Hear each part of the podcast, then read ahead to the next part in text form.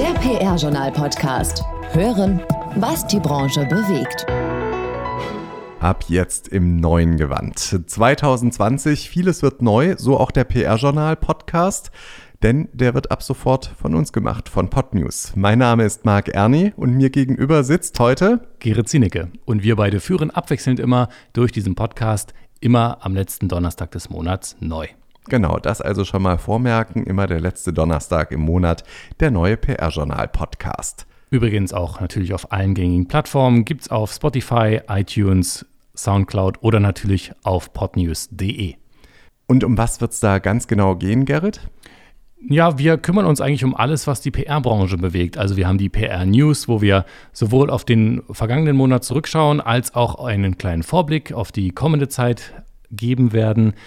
Es gibt ähm, natürlich ein Top-Thema des Monats. Und es gibt auch für alle, die einen neuen Job suchen oder eine neue Herausforderung, wie es so schön heißt, die PR-Jobs.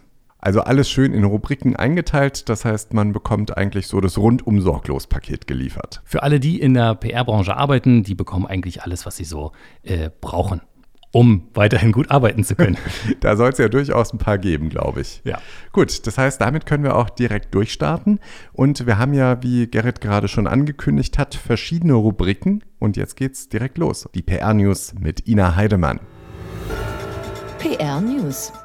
Serviceplan aus München führt das PR-Kreativ-Ranking 2019 an. Die BBDO Group belegt den zweiten Platz. Der Sieger der beiden Vorjahre, die Hamburger Agentur Achtung, landet auf dem dritten Rang. Seit 2014 ermittelt das PR-Journal mit Unterstützung der Hamburger Achtung jeweils im Januar die kreativsten Agenturen des Vorjahres. Entscheidend für die Rangfolge ist das Abschneiden der Agenturen bei 14 für die PR- und Kommunikationsarbeit in Deutschland und Europa relevanten Awards. Christian Garrels Wechsel zu Philip Morris. Nach halbjähriger Pause übernimmt er dort die Leitung Corporate Communications. Der ehemalige Kommunikationschef des ADAC hatte dort im Sommer vergangenen Jahres aus freien Stücken gekündigt. Als Grund hatte er die Suche nach neuen beruflichen Herausforderungen genannt. Beim ADAC war Garrels seit 2012 mit zunehmender Verantwortung beschäftigt gewesen. Die Schenko Medienagentur Köln ist ab sofort für die PR von Gin de Cologne zuständig. Sie soll die Marke mit einem Mix aus Presse- und Eventarbeit weiter voranbringen. Der Gin ist laut Firmengründer Abbas Katami sowohl in der Kölner Gastronomie als auch in Berlin und auf Mallorca sehr beliebt. Im vergangenen Jahr hat Gin de Cologne den Plakatwettbewerb Best 18-1 gewonnen und die damit verbundene nationale Plakataktion mit einem Mediavolumen von 750.000 Euro geschaltet. Das Frauennetzwerk Global Women in PR Deutschland feiert sein zweijähriges Bestehen. Seit der Gründung am 16. Januar 2018 hat das deutsche Chapter von GWPR über 200 Mitglieder gewonnen und mehr als 50 Veranstaltungen auf die Beine gestellt. Ziel der Vereinsgründerinnen ist es, Frauen in Kommunikationsberufen zu stärken und sie darin zu ermutigen, Führungsrollen einzunehmen. Neben GWPR Deutschland gibt es weitere Ländergruppen des Netzwerks, unter anderem in Großbritannien, Italien, Rumänien, Mexiko und Russland. Und es werden stetig mehr. In Indien, Dänemark, Frankreich, Spanien und Singapur ist der Relaunch bereits in Planung. Vielen Dank, Ina. Top-Thema des Monats. Und im Januar dreht sich im PR-Journal alles rund um die Corporate Influencer. Gerrit, woher kennst du Influencer in erster Linie? Also eigentlich von Instagram und YouTube und man sieht sie ja hier und da mal auf den oder über den roten Teppich flanieren, wenn es auf irgendwelche Events geht. Also mir fällt nur ein Julian Bam gerade, obwohl der hört auch demnächst auf. Äh, Bibi Beauty's Palace und wie sie nicht so alle heißen. Okay, also, ich sehe schon, ich bin komplett raus. Ja, keine Ahnung. Am Alter kann es nicht liegen. So viele Jahre trennen uns jetzt auch nicht wieder. Keine Ahnung. Egal. Aber das Thema Corporate Influencer, das ist wirklich eine Geschichte, die immer wichtiger wird, weil natürlich viele Firmen auch verschiedene Influencer für ihre eigenen Zwecke nutzen können. Und genau darum geht es jetzt hier heute. Wir sprechen jetzt mit PR-Journal-Chefredakteur Thomas Dillmann darüber, warum gerade jetzt so das Thema so aktuell ist.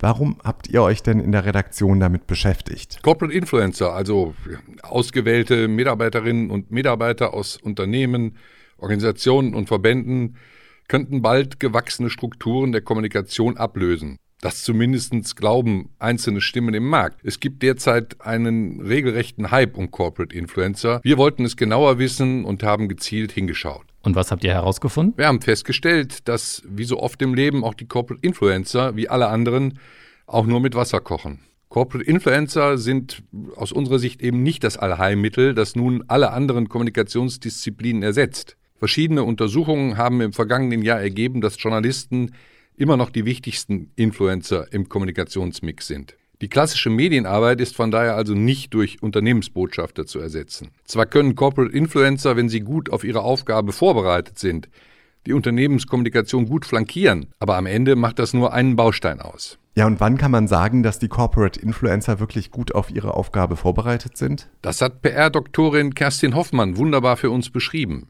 Wir bedienen uns ja für unsere Fachbeiträge der Expertise von Fachleuten. Da hat Kerstin Hoffmann den Leserinnen und Lesern des PR-Journals einen Vorab-Einblick in ihr neues Buch gewährt, das im kommenden Mai im Haufe Verlag erscheint. In ihrem Beitrag Markenbotschafter Erfolg mit Corporate Influencern beschreibt sie sehr genau, welche Bedingungen geschaffen werden sollten, damit eine Markenbotschafterstrategie in Unternehmen erfolgreich umgesetzt werden kann. Ja, und gibt es da Beispiele? Wir stellen das Jobbotschafterprogramm vor, das Otto ins Leben gerufen hat. 100 Mitarbeiterinnen und Mitarbeiter haben sich da innerhalb kürzester Zeit für das freiwillige Seminarangebot gemeldet. Außerdem haben wir uns auch mit dem Corporate Influencer Score des Munich Digital Institute beschäftigt. Das hat nach eigenen Angaben den ersten Erfolgsmesser entwickelt. Dieser soll auf wissenschaftlicher Basis zeigen, wie erfolgreich Corporate Influencer Programme tatsächlich sind. Dazu haben wir mit Christian Henne, dem Gründer und Managing Partner des MDI, gesprochen. Er erklärte, wie die Wirkungsmessung erfolgt und fordert zu Beginn eines jeden Corporate Influencer Programms präzise formulierte, messbare KPIs. Eine Einschränkung macht er allerdings auch. Harte Performance oder Vertriebsziele hält er nach seiner bisherigen Erfahrung nicht für realistisch. Sichtbar sind Reichweite und Engagement in sozialen Medien seiner Ansicht nach aber schon. Okay, also Ziele und Erfolgsmessungen sind ja das eine. Als Grundlage für verschiedene Kommunikationsdisziplinen gibt es ja aber auch viele Richtlinien, zum Beispiel den deutschen Kommunikationskodex von 2012. Gibt es da eigentlich auch schon sowas für die Corporate Influencer Arbeit? Ja, seit Dezember 2019. Die sind also noch ganz frisch. Kommunikationswissenschaftler der Universität Leipzig haben mit dem Bundesverband Influencer Marketing den Ethikkodex Influencer Kommunikation veröffentlicht. Zehn Richtlinien sollen Influencern, Unternehmen, Non-Profit-Organisationen und Agenturen als Handlungsorientierung für ethisch angemessenes Verhalten dienen. Diese Handlungsempfehlungen wurden auf Basis der Analyse bestehender Kodizes in den Feldern Werbung, PR, Journalismus und Online-Kommunikation sowie auf Grundlage einer Studie zu den aktuellen ethischen Problemfeldern und Erwartungen in der Branche entwickelt.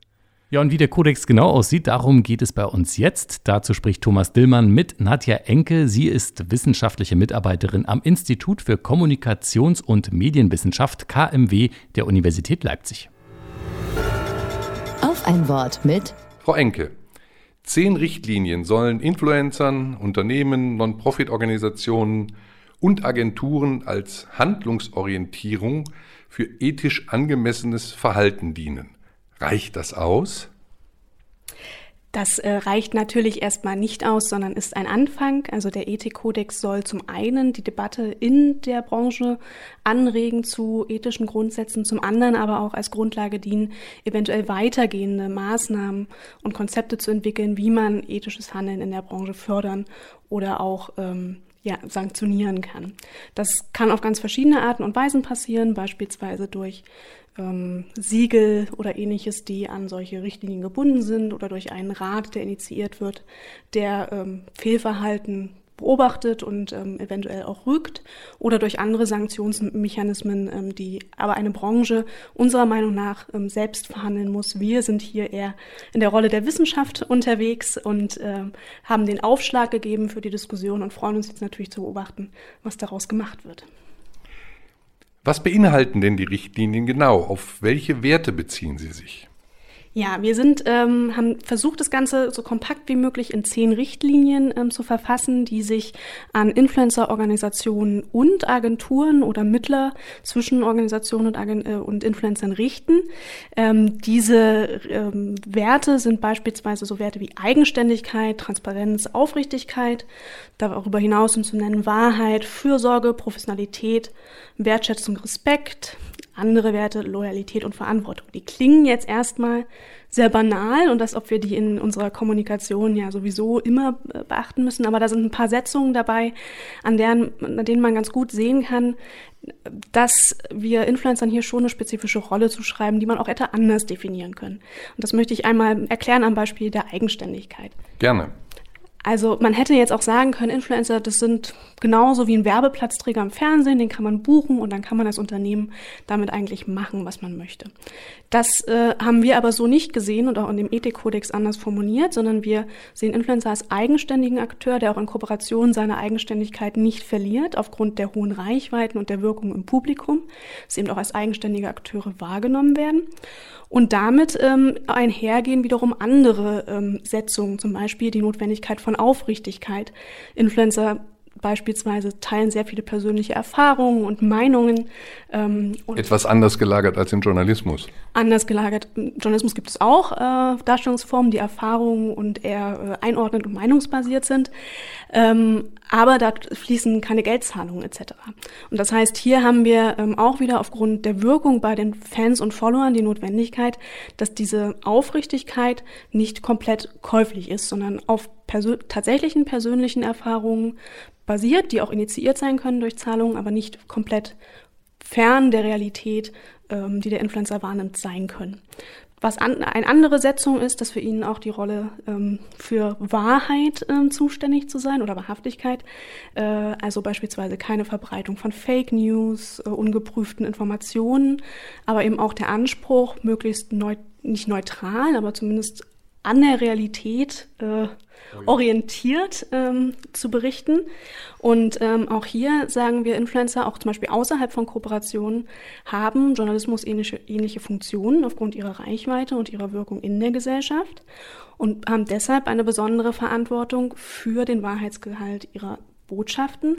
Und auch wenn sie nicht in einer professionellen Organisationsform sind, auch nicht die professionelle Ausbildung durchlaufen haben, ist der Schaden, den sie anrichten können durch Falschinformationen, ungeprüfte Informationen, ähm, so hoch, dass hier ein besonderer Anspruch an den Wahrheitsgehalt besteht.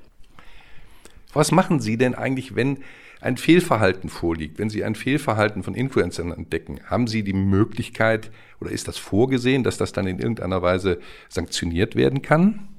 Also wir persönlich als Forscherinnen und Forscher haben natürlich keine Möglichkeit, außer es zu erforschen und als äh, spannendes Phänomen zu betrachten und vielleicht nach Gründen zu suchen, auch nach Mechanismen, die vielleicht ethisches Fehlverhalten fördern oder nicht fördern. Äh, die, die konkrete Sanktionierung und auch die Ausgestaltung, wie mit ethischem Fehlverhalten umgegangen wird, liegt eher in der Branche selbst oder bei politischen Akteuren. Ähm, weitere Akteur, der noch relevant sein könnte, sind Akteure der Medienbildung, die vielleicht eher dann sich an Rezipienten wenden, um dort die Kompetenz zu steigern, bestimmtes Fehlverhalten zu erkennen. Äh, deshalb sehen wir unsere Rolle eher als Initiatoren für solche Diskussionen und als auch den Ethikkodex als Basis, darüber nachzudenken, wer sollte jetzt wie ähm, beispielsweise aktiv werden. Ähm, der Branchenverband Influencer Marketing, mit dem wir zusammengearbeitet haben, tut dies auch, sehen das selbst als ähm, ja, Start der Diskussion und ähm, wollen sich im Verlaufe des nächsten Jahres entscheiden, wie sie weiterarbeiten. Frau Enke, vielen Dank, nicht zuletzt auch für diesen Impuls. Und äh, wir werden sehen, wie die Diskussion sich entwickelt und danken Ihnen an dieser Stelle, dass Sie sich die Zeit für uns genommen haben. Dankeschön. Ja, auch wir sagen Danke und wir sind noch nicht ganz am Ende unseres Podcasts. Und zwar geht es jetzt noch um Jobs, Jobs, Jobs. Karrieresprungbrett. In dieser Rubrik gibt es immer die aktuellsten PR-Jobs im Monat. Fangen wir doch gleich an? Machen wir. Ja, und los geht's diesmal mit Lidl. Die suchen nämlich einen Pressereferenten bzw. einen Junior Corporate Communications Manager in Neckarsulm. Und äh, als solcher ist man für die Planung und Umsetzung kommunikativer Maßnahmen im Bereich Presse- und Medienarbeit zuständig. Der Fokus liegt auf der Beantwortung nationaler sowie regionaler Medienanfragen zu vielfältigen Themen wie Produkte, Filialbau oder auch Nachhaltigkeit und äh, Pressegespräche und Konferenzen sollen organisiert und betreut werden, auch inhaltlich. Und die TV-Drehs und Fotoshootings, die gehören natürlich auch ins Aufgabenspektrum. Die Voraussetzungen, die gibt es auch noch. Ein erfolgreiches abgeschlossenes Studium mit Schwerpunkt Kommunikations- oder Medienwissenschaften, Journalismus, Publizistik oder Public Relations sowie erste Berufserfahrung wäre ebenfalls wünschenswert. Die nächste Stelle kommt von der Media Company, Agentur für Kommunikation. Die suchen einen PR-Berater in Berlin. Bewerbungsfrist ist hier der 17. Februar. Die Media Company ist eine Kommunikationsagentur. Sie spezialisiert sich auf komplexe Themen mit gesellschaftlicher Relevanz und hat auch mehrere Standorte. In Berlin und Bonn arbeitet die Media Company für Ministerien und andere öffentliche Auftraggeber. Die Media Company versteht sich als Öffentlichkeitsarbeiterin für Ideen, Meinungen und Positionen. Die Aufgaben umfassen sowohl die Betreuung von Kunden aus Politik, Verwaltung, Verwaltung, Zivilgesellschaft und Wissenschaft und auch die Projektverantwortung. Voraussetzungen gibt es auch hier. Bewerber benötigen ein abgeschlossenes Hochschulstudium und Volontariat sowie mindestens drei Jahre Agenturerfahrung und ein verhandlungssicheres Englisch. Hill Knowlton Strategies, die suchen so schnell wie möglich einen PR-Consultant Technology Communications und zwar in Düsseldorf oder auch in Frankfurt am Main. Ähm, dabei handelt es sich um eine internationale Agentur für Public Relations mit mehr als 80 Büros auf der ganzen Welt. Die Aufgaben, es geht darum, Online- oder Offline-Kampagnen zu entwickeln und diese auch umzusetzen und natürlich auch um die Auswertung. Dabei werden dann sowohl klassische Öffentlichkeitsarbeit als auch Influencer Relations in den verschiedenen sozialen Netzwerken genutzt und Voraussetzungen, die gibt es natürlich auch hier wieder. Bewerber benötigen ein abgeschlossenes Hochschulstudium und mindestens drei Jahre Berufserfahrung, entweder in einer Agentur oder in einer Redaktion, sowie ein verhandlungssicheres Englisch, analytisches, interdisziplinäres Denk- und Abstraktionsvermögen und Interesse an Technologie und Netzthemen werden ebenfalls vorausgesetzt. Vielleicht war da ja auch schon für den einen oder anderen Zuhörer was dabei. Ansonsten kann man natürlich alle Jobs auch nochmal nachlesen unter pr-journal.de. Und jetzt sind wir auch schon fast am Ende. Allerdings äh, gibt es noch ein kleines Special. Und zwar in diesem Jahr wird es so sein, dass wir ja immer an jedem letzten Donnerstag im Monat den PR-Journal Podcast haben. Und am Montag darauf, Gerrit, gibt's was? Bei uns gibt es da immer das Interview des Monats und da trifft sich Thomas Dillmann mit Verantwortlichen aus der PR-Branche. Diesmal war er beim Deutschen Rat für Public Relations DRPR. Na, das klingt auf alle Fälle spannend und da gibt es bestimmt auch einiges Neues zu berichten. Äh, einfach reinhören. Gibt es natürlich bei podnews.de. Und auf allen gängigen Podcast-Portalen iTunes, Spotify, Deezer und Soundcloud. Und jetzt sagen wir wirklich Tschüss. Wir hören uns wieder am letzten Donnerstag im Monat, dann schon im Februar. Das ist der 27. Februar. Vorbereitung ist alles, Gerrit. Ja. Bis zum nächsten Mal. Tschüss. Tschüss. Alles Wissenswerte aus der PR- und Kommunikationsbranche und mehr Jobs gibt's zum Nachlesen auf pr-journal.de. Produziert wurde dieser Podcast in Zusammenarbeit mit All Media Channels, den Audioexperten für Radio, PR und Podcasts.